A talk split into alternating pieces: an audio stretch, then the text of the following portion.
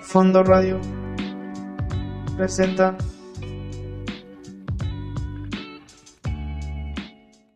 Bienvenidos a su programa favorito legal de la radio, Al Fondo de la Ley, donde hablaremos de temas súper interesantes del fascinante mundo legal. Yo soy David García y les recuerdo que transmitimos a través de Fondo Radio por nuestra plataforma, nuestra página de internet www.fondoradio.epici.com. Epici es con Z e Y.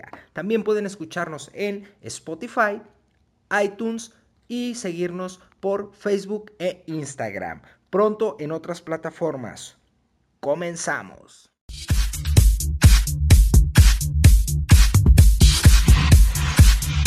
Escucha, vive, siente.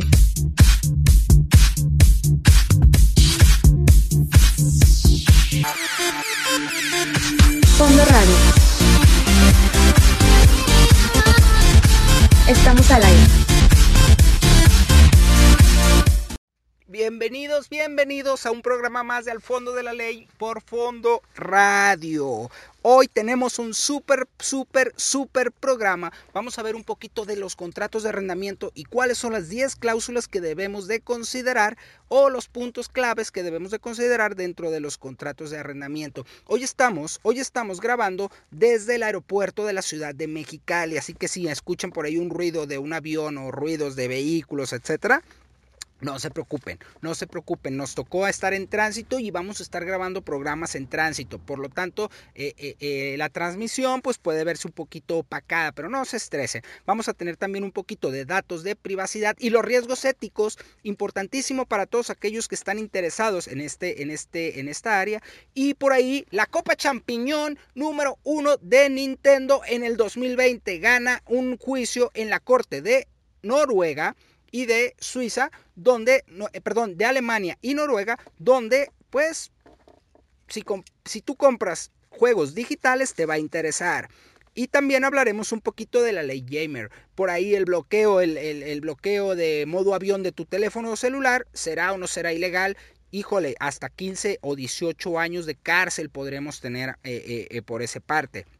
Y tendremos también un poquito de la cápsula laboral que tanto, tanto, tanto éxito tiene del buen licenciado César. Y pues cosas que podrían llegar por ahí. No dejen de mandarnos sus consultas, sus opiniones y sus comentarios en nuestras redes sociales. Al fondo de la ley en Facebook, eh, al fondo de la ley por ahí en la página de internet de eh, Al Fondo Radio. Y pues comenzamos. ¿Qué les parece si arrancamos con una canción de la francesa Emily Louisiu?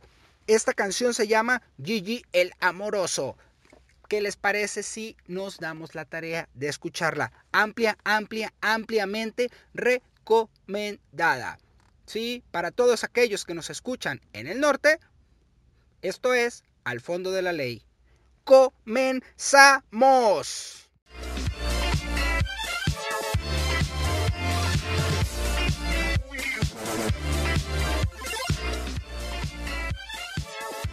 Escucha, vive, siente. Fondo Radio.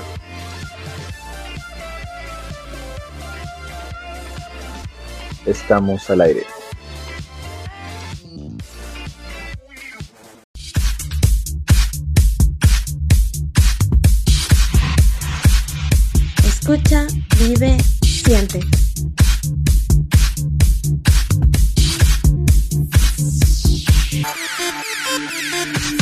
Radio.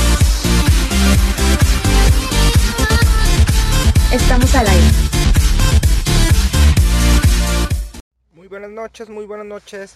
Continuamos con su programa Al Fondo de la Ley, grabando esta vez desde la ciudad de Mexicali. Y vamos a hablar un poquito de los temas, de las de 10 cláusulas que debe contener un buen contrato de arrendamiento para todos aquellos que están buscando las opciones de pues cambiarse de casa, rentar un departamento, se están yendo a estudiar a otra ciudad y necesitan eh, eh, pues tener claro el conocimiento de qué es lo que se espera. Eh, al momento de rentar una casa o un departamento, es muy importante revisar el tipo de contrato. Todos los contratos van a decir, bueno, todos los contratos son de arrendamiento, sí, claro, pero hay contratos que pueden contener cláusulas que van a hacer que el inquilino adquiera deudas, deudas que no tenía previstas dentro de su plan de negocios para la contratación. Eh, dentro de, los puntos importantes a tratar a la hora del arrendamiento es ¿Qué es lo que tenemos que contemplar previo a mudarnos a, o a firmar un contrato de, arrendamiento? Muchas de una de las razones por las que nos tenemos que mudar es esa sensación de independencia o, para que para sentirnos libres, vivir, salirnos de nuestra casa, eh, sobre todo para los que están más jóvenes, o simplemente porque tenemos que considerar que el trabajo que tenemos pues es, eh, eh, nos queda muy lejos de nuestro lugar de origen. Por lo tanto, es importante revisar primero si, la, si el inmueble tiene una deuda eh, fuerte o si ustedes en este momento se encuentran en una situación morosa donde las tarjetas de crédito, el del coche, eh, los pagos fijos como la televisión, los streamings, etcétera, o cualquier, o cualquier cosa, permita que tu nivel de deuda te permita rentar eh, y pagar los primeros meses y el depósito en garantía, la mudanza, el pago de, los gastos fijos, etcétera, etcétera. ¿Qué, ¿Qué es lo que tiene que tener un buen contrato de arrendamiento? Primero, es que tiene que venir estipulado el monto de la renta. Tiene que también traer la especificación de la fecha de pago, monto y fecha de pago si hay algún tipo de plazo para que se pueda pagar esa renta. Es decir, si la fecha de pago es el día 5, tenemos que considerar si el contrato contiene alguna prórroga para del 5 al 7, es mientras se deja el pago, o a partir de qué día empieza a causar intereses moratorios.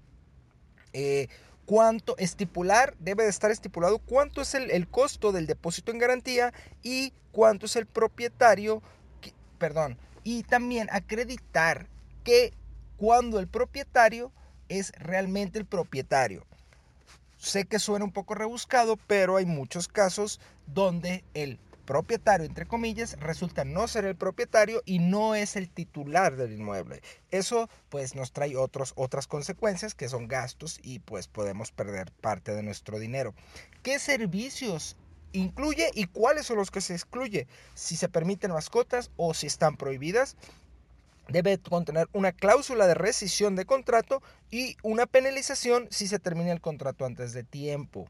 También es súper, súper importante, y esta es una gran, gran mala práctica de los abogados y no es ética, y si ustedes son de esos abogados, pues qué vergüenza señores, es que los pagarés no se firman en blanco. Cuando un arrendador te dice, oye, fírmame este pagaré en garantía, un pagaré no es una garantía, un pagaré es un título de crédito y ampara una cantidad líquida de dinero. Lo único que hace el pagaré es hacer que te puedan cobrar de forma ejecutiva, pero no es una garantía.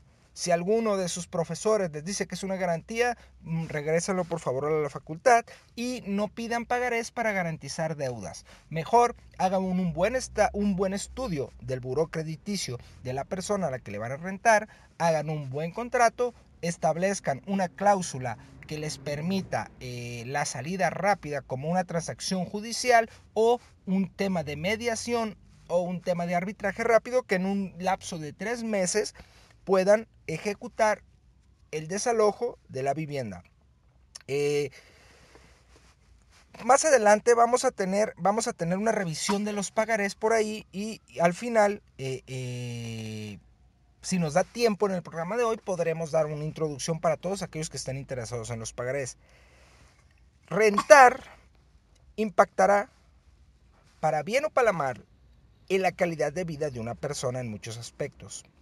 Es importante cuidar los tiempos de traslados, el costo de la renta y el ambiente donde estaremos eh, desarrollándonos, porque al final de cuentas pues es el lugar donde vivimos.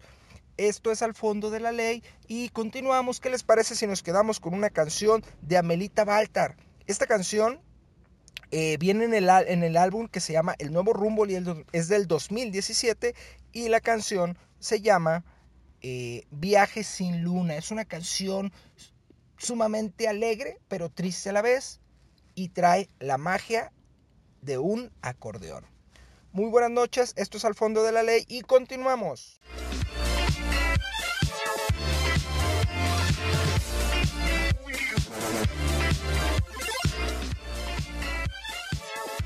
Escucha, vive, siente. Fondo Radio.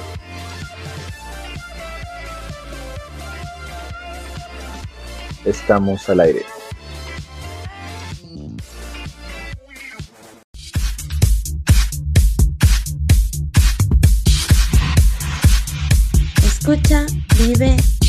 Siente.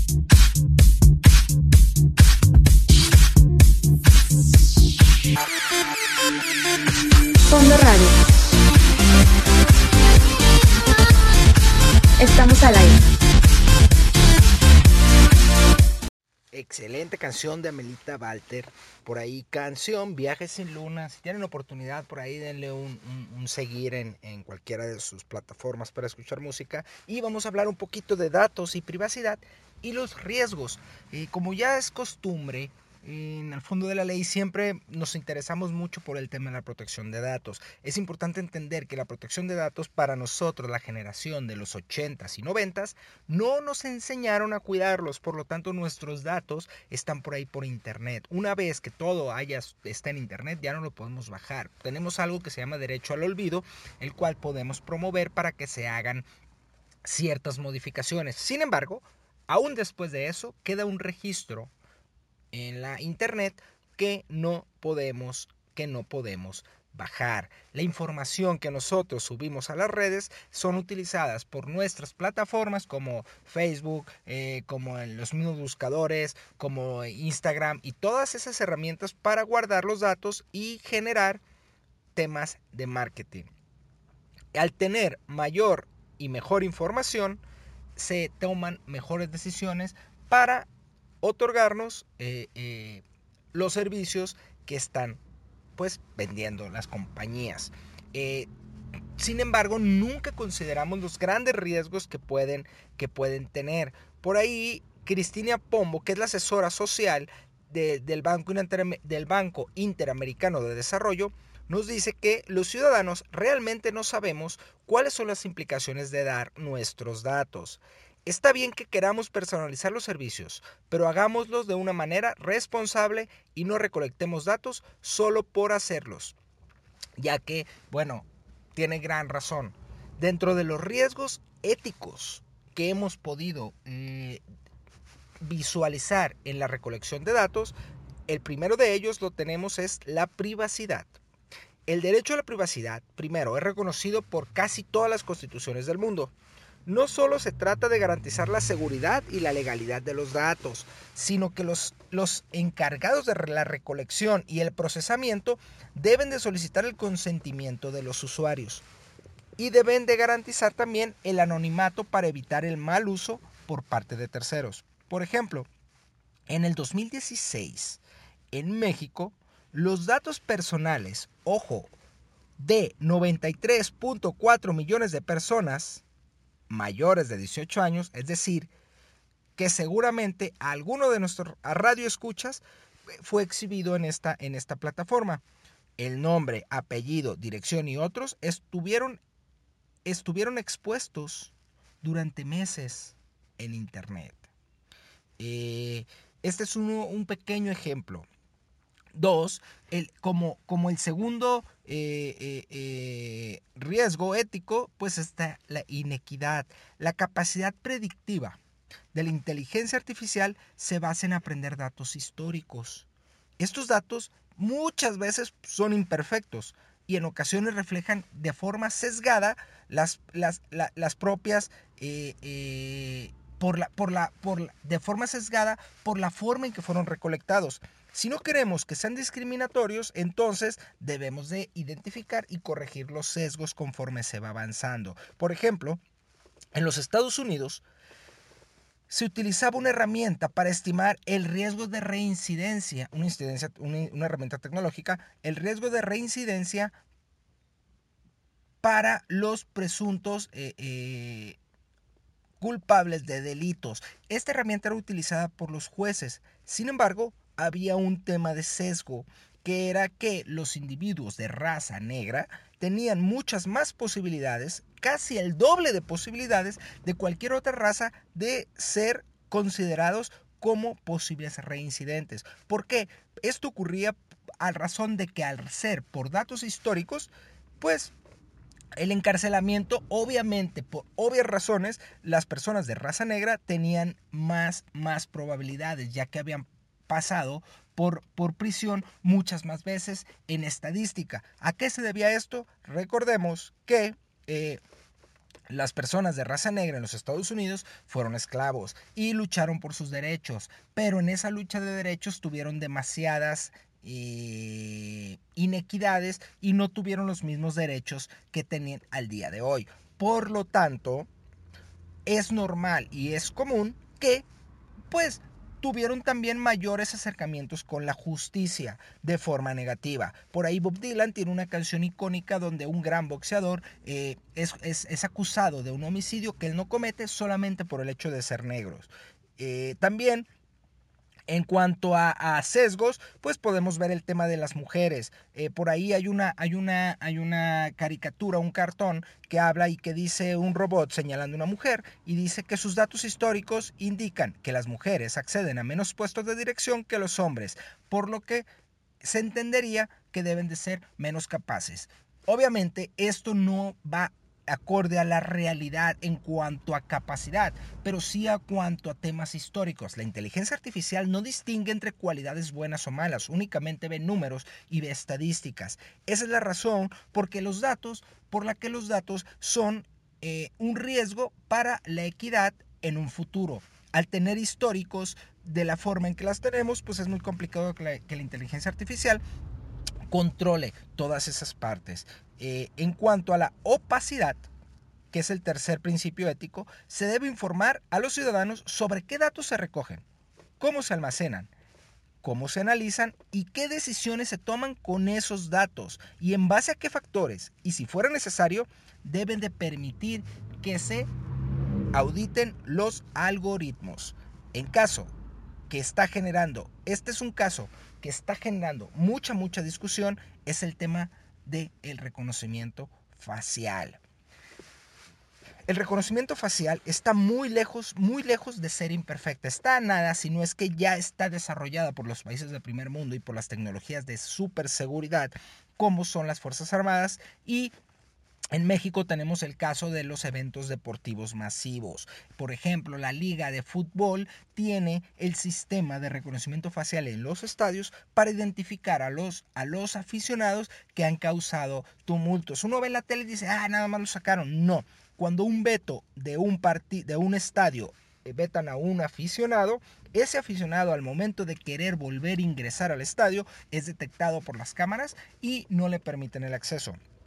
Eh, eh, en ocasiones, sin embargo, en ocasiones, la, la tecnología sí detecta de forma incorrecta a las personas. En San Francisco, por ejemplo, en los Estados Unidos, se prohibió esta tecnología por parte de la policía porque era usada para detectar a posibles criminales o simplemente personas que tenían algún incidente dentro de sus redes sociales y pues se considera totalmente ilegal el uso discriminado para detener a personas que no tenemos una orden. En Chile, por ejemplo, la Policía de Investigaciones puso en práctica un sistema de reconocimiento facial para prevenir delincuencia a través de cámaras instaladas en lugares públicos.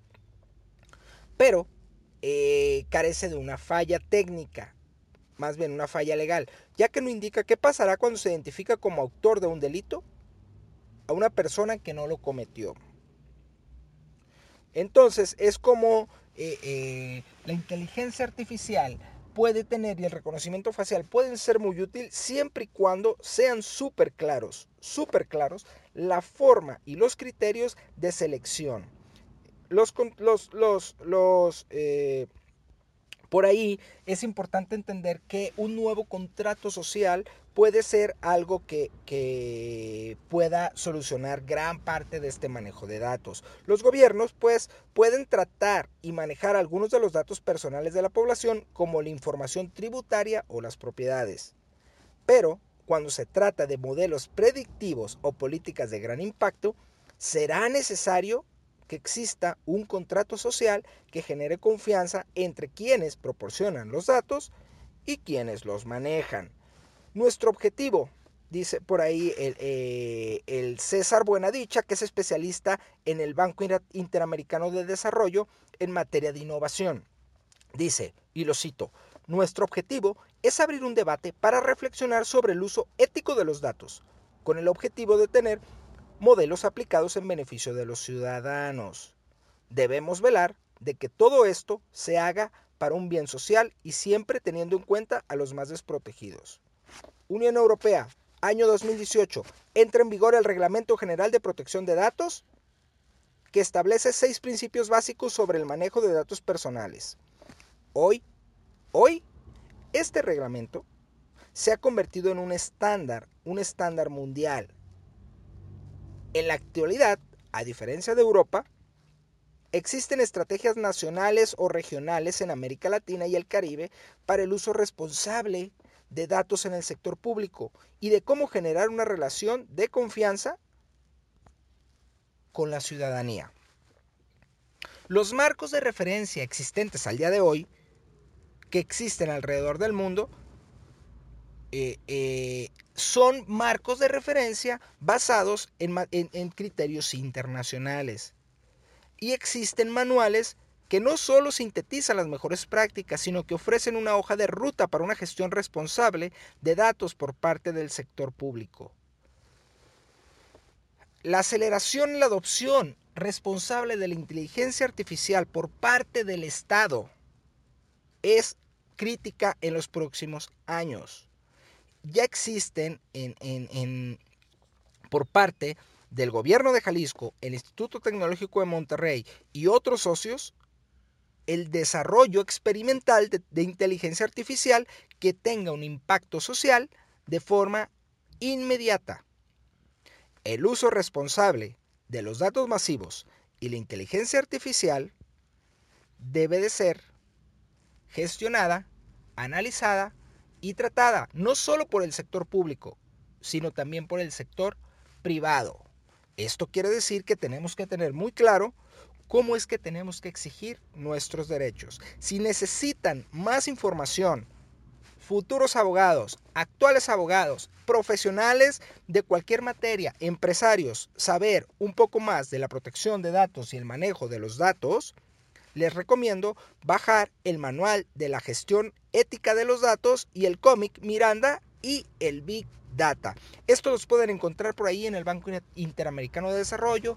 Pásense por la página, revisen la información y pueden entender podrán entender un poquito mayor. Si requieren atención, asesoría o cualquier consejo legal o empresarial respecto a la protección de datos dentro de sus compañías, no dejen de preguntarnos y dejarnos sus comentarios por ahí en nuestras redes sociales y podemos referirlos a un buen despacho que se dedique a la protección de datos y términos y condiciones en especial. No vayan y copien y peguen de otros sitios sus términos y condiciones y, sus, y, sus, y su manejo de derechos arcos.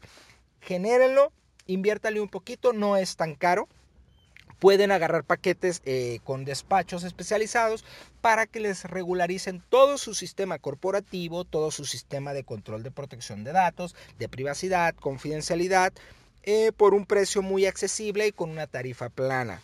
Eh, ¿Qué les parece entonces si nos quedamos, aprovechando que vamos por un tema de protección de datos, con una canción que por ahí fue escrita en el dos, fue lanzada en el 2010 dentro del álbum Tonight Josephine.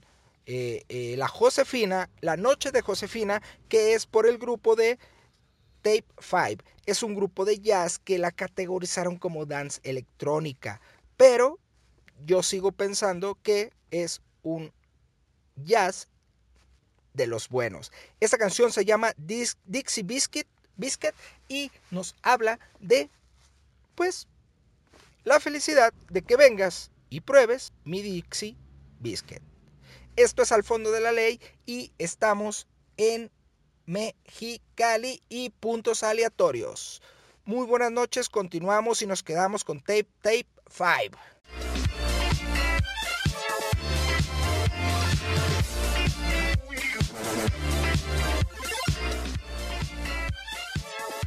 Escucha, vive, siente. Fondo Radio.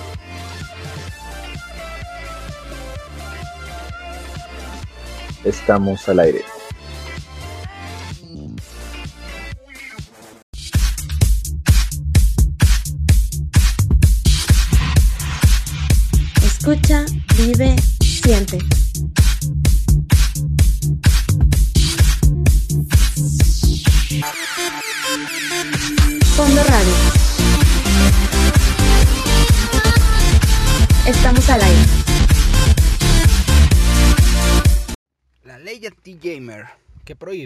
Los bloqueadores de video, voz y datos entró en vigor el sábado pasado.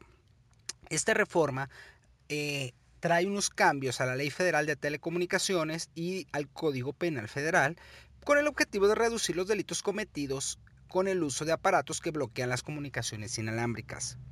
Eh, esta reforma mm, trata la llamada ley anti-gamer, deriva de una reforma a los artículos 190 bis eh, y 168 del Código Penal. Del 190 es de la Ley Federal de Telecomunicaciones. Eh, esto permitirá a las autoridades sancionar con penas de 12 a 15 años de prisión a los particulares que fabriquen, comercialicen, distribuyan, instalen, compren, porten, utilicen u operen equipos que entorpezcan o anulen las señales de comunicación en audio, video y datos, dificultando así el auxilio o rastreo de personas y o vehículos cuando se comete un delito. La sanción se puede elevar 18 años para los funcionarios públicos que caigan en este supuesto, es decir, para todos aquellos que tengan un agravante como ser servidor público y tener acceso a eh, elementos que un particular común y corriente no tiene, pues tendrá una, una gran agravante. Eh, se establece que el bloqueo de las comunicaciones solo podrán originarse con base a lo que establezca el 190 bis de la Ley Federal de Telecomunicaciones y Radiodifusión. Significa que serán ilegales y se castigará el uso de aparatos electrónicos que bloqueen cualquier tipo de señal de telecomunicación sin importar si un particular desea aislarse por motivos personales o de privacidad. Esa intención también tendrá que adecuarse en la llamada ley telecom. A partir del sábado, las personas que tengan en poder, sábado pasado, un equipo de, de bloqueo tendrán 30 días para entregarlos a, las autoridades, es decir, las unidades de la Secretaría de Seguridad y Protección Ciudadana de todo el país eh, lo asegurarán y posteriormente lo destruirán. Sí, yo también me quedé pensando en, la credibilidad de este, de este punto. También establece que las autoridades correspondientes tienen un máximo de 180 días contados desde el 25 de enero para adecuar la norma oficial mexicana correspondiente, la que trata sobre los equipos para el bloqueo de señales a fin de armonizarla con la, con la reforma. En cuanto a la Asociación Nacional de Empresas de Rastro y Protección Vehicular, celebró la aparición de este decreto aseguró que pues eh, eh, los 3.400 robos a nivel nacional y que en el, y que en el 85% de los casos se utilizaban equipos conocidos como gamers para cometer el delito de robo de vehículos. Esto es una gran, gran pérdida económica para el sector automotriz y para el sector de transporte. En el caso de los robos de carreteras nacionales, las rutas con más, con objetos de delitos con el insumo de los Jamers, pues son en, Veracruz, en Querétaro, Celaya y Querétaro, Celaya y en el Estado de México. Todavía, todavía queda importante tener claro que el tema de los bloqueos y el uso de los bloqueos se utiliza también para las cárceles mexicanas y también se utiliza para contener a veces ineficazmente, los delitos que se pueden producir o, ejecutar dentro de las cárceles.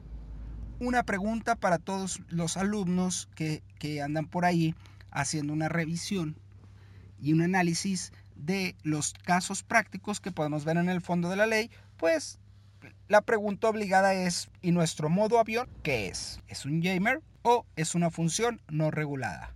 Esto es al fondo de la ley y continuamos. ¿Qué les parece si seguimos con un caso donde Nintendo gana su primera Copa Champiñón del 2020? En la Corte de Alemania y Noruega sale una resolución a favor de Nintendo, donde en términos generales y en resumen nos dice que eh, eh, la Corte Noruega que no es posible, no es posible cancelar una compra hecha a través de la tienda electrónica de Nintendo para preventas, incluso para preventas. Es decir, que si una vez que nosotros hemos comprado un juego por la tienda electrónica, no podemos, no podemos solicitar el reembolso, aún, aún cuando el juego no haya sido lanzado. Esto eh, eh, pues marca un precedente en las normas europeas más que en las normas internacionales. Pero es importante tener claro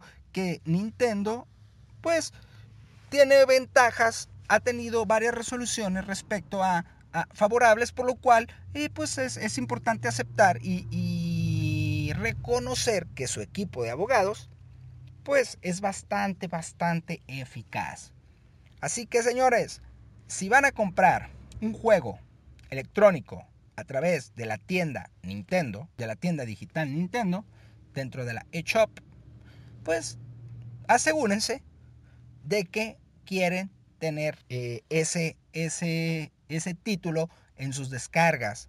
Recordemos que las compras digitales únicamente las estamos arrendando. No eres el titular de ella, porque el día que cierre la tienda Nintendo, es muy probable que tu videojuego ya no lo puedas utilizar si no es que lo guardaste en tu memoria y lo dejaste ahí para siempre. No podrás descargarlo, no podrás obtenerlo. Por lo tanto, les recomiendo que compren cartuchos físicos o generen los respaldos adecuados. Esto es al fondo de la ley y ¿qué les parece si nos vamos con un tema clásico, icónico y uno de los favoritos de todos, de todos, de todos, de todos los tiempos? El tema de principal de Mario Bros tocado por una orquesta. Producción, la orquesta que tú quieras, siempre y cuando sea un tema clásico. Nos vamos con Nintendo. Esto es al fondo de la ley y continuamos. Buenas noches.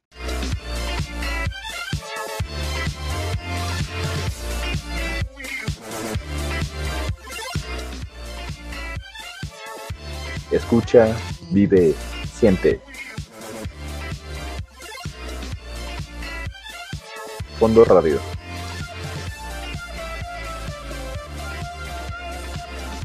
Estamos al aire.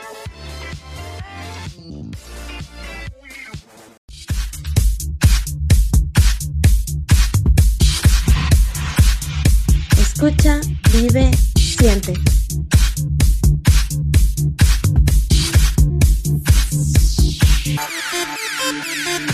Fondo Radio. Estamos al aire. Muchas gracias David, buen día a ti y a todos los integrantes de la comunidad de Spotify. Bienvenidos a la cápsula laboral en su programa Al fondo de la ley, el día de hoy sobre el tema de los días de descanso e inhábiles. Estamos a unos pocos días para que se verifique el segundo día de descanso obligatorio de este 2020, conforme a la Ley Federal del Trabajo, mismo que es conmemorativo a la promulgación de la Constitución de nuestro país del 5 de febrero de 1917. Por esa razón, en esta ocasión analicemos algunos aspectos legales y cuestionamientos sobre el tema de días de descansos e inhábiles. En México, los días de descansos obligatorios e inhábiles están previstos en los artículos 69 a 75 de la Ley Federal del Trabajo, que entre otros temas podemos obtener los siguientes cuestionamientos que ya han sido dilucidados y analizados por el Poder Judicial de la Federación y la Suprema Corte de Justicia de la Nación. En principio, ¿cuál es la diferencia entre un día de descanso obligatorio y uno inhábil? El descanso semanal u obligatorio consiste en un día de reposo con goce de sueldo por cada día, por cada seis días de labores, cuyo objeto es el de preservar la salud física y mental de los trabajadores, por lo que estos no están obligados a prestar sus servicios en sus días de descanso, y cuando lo hagan de forma voluntaria, tendrán derecho a percibir un salario triple, independientemente de la sanción que corresponda al patrón por violar esta disposición y que actualmente puede ir de 4.344 pesos a 21.720 pesos. Por su lado, los días inhábiles no están inspirados en el deseo de proporcionar al trabajador un desahogo de la fatiga producida por el desempeño de sus labores, sino en permitirle contar con el tiempo disponible para conmemorar o tomar parte en determinados acontecimientos referidos a festividades cívicas, tradicionales o religiosas. ¿Qué sucede si los patrones disponen que un trabajador labore en un día de descanso obligatorio? ¿El trabajador debe elaborarlo? Los artículos 74 y 75 de la ley laboral establecen cuáles son los días de descanso obligatorio y permiten que los trabajadores queden obligados a laborar en esos días, con derecho a percibir un salario doble por el servicio prestado independientemente del salario que les corresponda por el descanso obligatorio, para lo cual deberá establecerse un convenio por parte de los trabajadores y patrones para designar quiénes prestarán los servicios o en su defecto deberá resolver la Junta de Conciliación Arbitraria. Por lo menos cuántos días de descanso obligatorio debe tener un trabajador cuando labore seis días. Nuestra ley contempla que se disfrutarán por lo menos de un día de trabajo con goce de salario íntegro. ¿Qué día es obligatorio que descanse el trabajador? El empleador y el trabajador fijarán de común acuerdo un día a la semana en que se a disfrutar del día de descanso, procurando que sea el domingo. Cabe destacar que cuando los trabajadores presten servicios el domingo, obtendrán derecho a una prima adicional del 25% por lo menos sobre el salario. ¿Qué sucede cuando un trabajador no presta servicios durante todos los días a la semana? ¿Tiene derecho a gozar de un día de descanso? El trabajador en esta circunstancia tiene derecho a que se le pague la parte proporcional del salario de los días de descanso calculada sobre el salario de los días en que hubiese laborado. Y si un trabajador labora en su día de descanso, ¿cuánto es lo que el empleador debe de pagar? En principio, como mencionábamos, los trabajadores no están obligados a prestar su servicio en su día de descanso. Si de cualquier manera los trabaja, el patrón pagará independientemente del salario que corresponda por el día de descanso un salario doble por ese servicio prestado. A manera de ejemplo, si un salario diario, un trabajador tiene un salario diario de 100 pesos, tiene derecho a que se le paguen 300 pesos en totales por el día de descanso laborado. Y a todo esto, ¿cuáles son los días de descansos obligatorios que contempla la Ley Federal del Trabajo en vigor?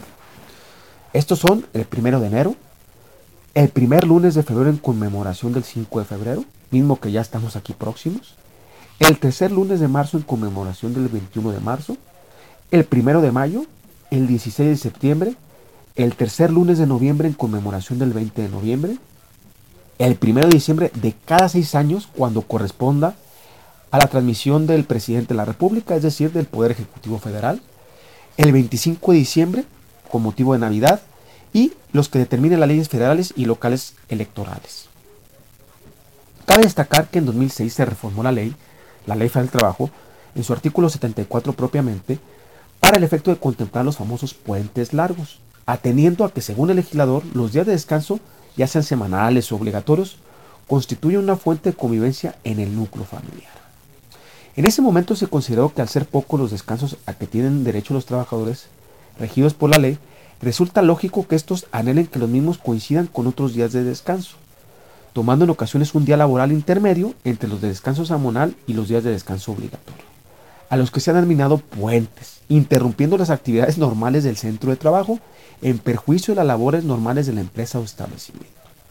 Por esa razón, al hacer estos puentes largos, es decir, trasladar los días de descanso obligatorios a lunes, se verán beneficiados los trabajadores al permitirles disfrutar de dos o tres días seguidos de descanso, pero también se verá beneficiado el sector turístico. Como vemos, pues, con esta reforma se contemplan tres puentes largos adicionales. Es decir, el primer lunes de febrero en conmemoración del 5 de febrero, el tercer lunes en conmemoración del 21 de marzo y el tercer lunes de noviembre en conmemoración del 20 de noviembre. Por otro lado, ¿procede el reclamo de tiempo extraordinario de una jornada que corresponde a un día de descanso obligatorio? Son situaciones distintas con prestaciones diferentes e impiden que el tiempo extra que se reclama por la extensión de la jornada se adicione con el generado por laborar en un día que corresponde al de descanso. ¿Qué sucede si un patrón pretende que en los días de descanso obligatorio se elabore un solo turno? No obstante que previamente se encuentre establecido en el contrato colectivo de trabajo que en esos días se elaboren dos turnos. Es decir, quiere reducir la jornada laboral de su personal.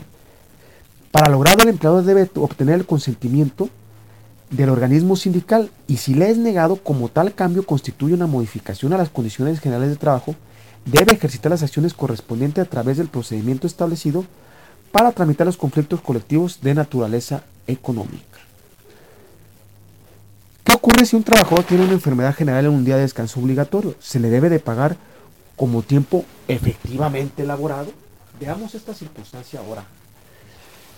La Suprema Corte de Justicia de la Nación sostuvo que la intención del legislador al establecer los días de descanso obligatorio fue que los trabajadores asistieran a las festividades o actos que conmemoran el día de descanso obligatorio correspondiente.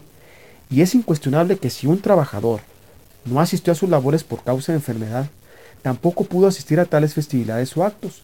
De manera que si está acreditado en el juicio que este trabajador no prestó servicios a la empresa, durante ese lapso en el que quedan comprendido uno o más días de descanso obligatorio, no tiene derecho a que se le cubran los días festivos que reclama. Como vemos el tratamiento que nuestra ley y los órganos jurisdiccionales, es decir, los tribunales, le han dado a los días de descanso obligatorio e inhábiles tienen sus matices propios, cuya finalidad hemos visto que puede ser elevar la productividad de las fuentes de empleo. Otro es propiciar el descanso de los trabajadores para recuperarse en su salud y convivir con sus familias y finalmente vemos cómo pueden propiciar un incremento al turismo. Muchísimas gracias David por el espacio que me otorgan para platicar como siempre sobre temas laborales y a ustedes Radio Escuchas y miembros de las comunidades de Spotify por la atención que nos brindan.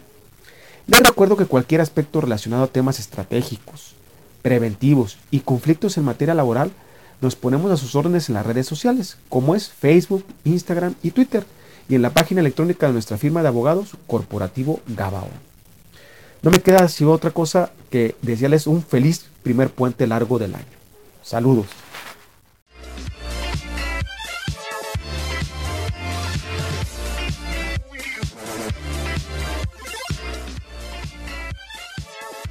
Escucha, vive, siente. Fondo Radio.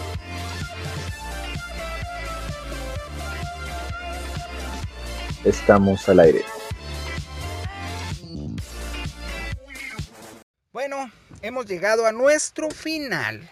Y eh, muchas gracias César por tu participación, muchas gracias a todos por los comentarios que nos dejaron en nuestra página de Facebook, en nuestro Instagram, en nuestra página de internet. Y eh, los esperamos por ahí. El día jueves ya estará su estará encargado el, Spotify, el, del, el de eh, la semana pasada y el de esta semana, ya que pues eh, es principio de año, tuvimos algunos ajustes en la programación, nosotros estamos los jueves, nos movieron a los martes y pues se movió un poquito la, la parte de producción, anda un poquito loca. Pero muchas gracias a todos. ¿Qué les parece si como despedida mandamos una canción hasta el norte del continente de el buen Fernando Delgadillo que se llama A tu vuelta, porque por ahí pues estará integrando a nuestro equipo, a nuestra firma, eh, eh, pues un nuevo integrante y un nuevo elemento que nos podría ayudar bastante, bastante a conocer todo lo relacionado con las propiedades intelectuales.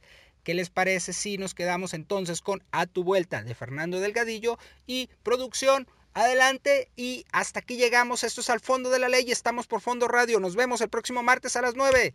Buenas, buenas, buenas noches. Que se me va el avión. Con permiso.